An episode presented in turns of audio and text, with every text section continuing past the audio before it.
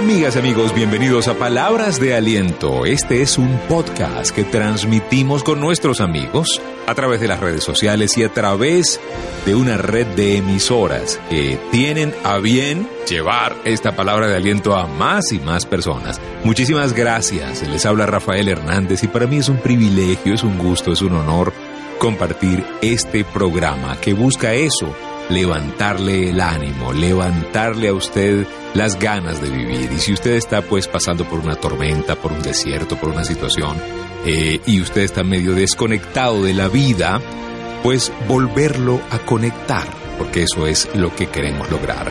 Gracias por seguirnos en Instagram, rafael.genteexcelente, en el Twitter, Rafael Life Coach. Gracias por seguir nuestra página también, soy genteexcelente.com el episodio de hoy, Quererse más.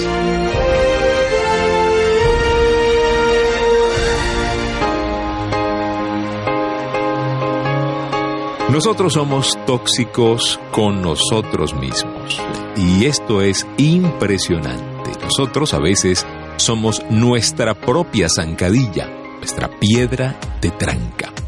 Cuando yo me maltrato, por ejemplo, soy tóxico conmigo mismo cuando me hablo mal. Pero Rafael, ¿cuándo me maltrato? Cuando usted se habla mal, usted se está maltratando. Cuando usted se alimenta mal, usted se está maltratando. Cuando usted duda de usted, cuando se angustia. Usted sabe eso, cuando usted se angustia. La Biblia dice, por nada estéis afanosos. Cuando dicen por nada es por nada. Nosotros necesitamos reconectarnos con ese niño interior, esa conciencia de hijos. Un hijo confía. Sí, un hijo cree, un hijo no duda del papá, un hijo vive el momento, un hijo si se pone bravo se reconcilia rápido, un hijo no se preocupa, un hijo duerme tranquilo. ¿Por qué? Porque papi está al mando. Nosotros tenemos un padre que está al mando y a veces dudamos de su capacidad. Eso es lo que yo llamo tener fe tener la certeza.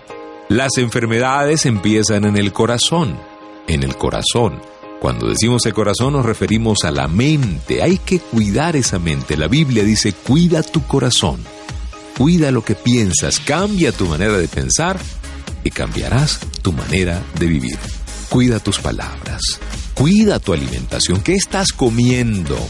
No nos han enseñado a comer lo que nos conviene. Usted y yo tenemos que evitar los excesos. Evitar los excesos en muchas áreas, no solamente en el comer, en el comer obviamente, en el trabajar. A veces usted se lleva más trabajo a su casa o está más en el trabajo que con la familia. A veces usted está excesivamente preocupado. Evite el exceso en la preocupación. Incluso el otro día estaba hablando con un terapeuta que nos decía que hay excesos en el ejercicio que pueden causar oxidación en el cuerpo. Busque usted reconectarse con la vida. Usted nació conectado con la vida, pero nos hemos ido desconectando poco a poco. Así que pues, vuelva a creer, vuelva a soñar. No se rinda usted Usted es una persona nueva cada día. Usted tiene que renovar sus propias promesas. No se rinda de usted mismo. Nosotros tenemos que tener la posibilidad de volver a creer porque si usted cree y nunca duda y sigue adelante y no se rinde, otros creerán, no dudarán y no se rendirán. Despierte, movilice la grandeza que usted tiene. Usted tiene una semilla de grandeza, pero esa semilla de grandeza necesita una tierra fértil. Y esa tierra fértil es su mente, su corazón. Recuérdelo, vienen bendiciones, van a brotar bendiciones de usted que usted ni se imagina.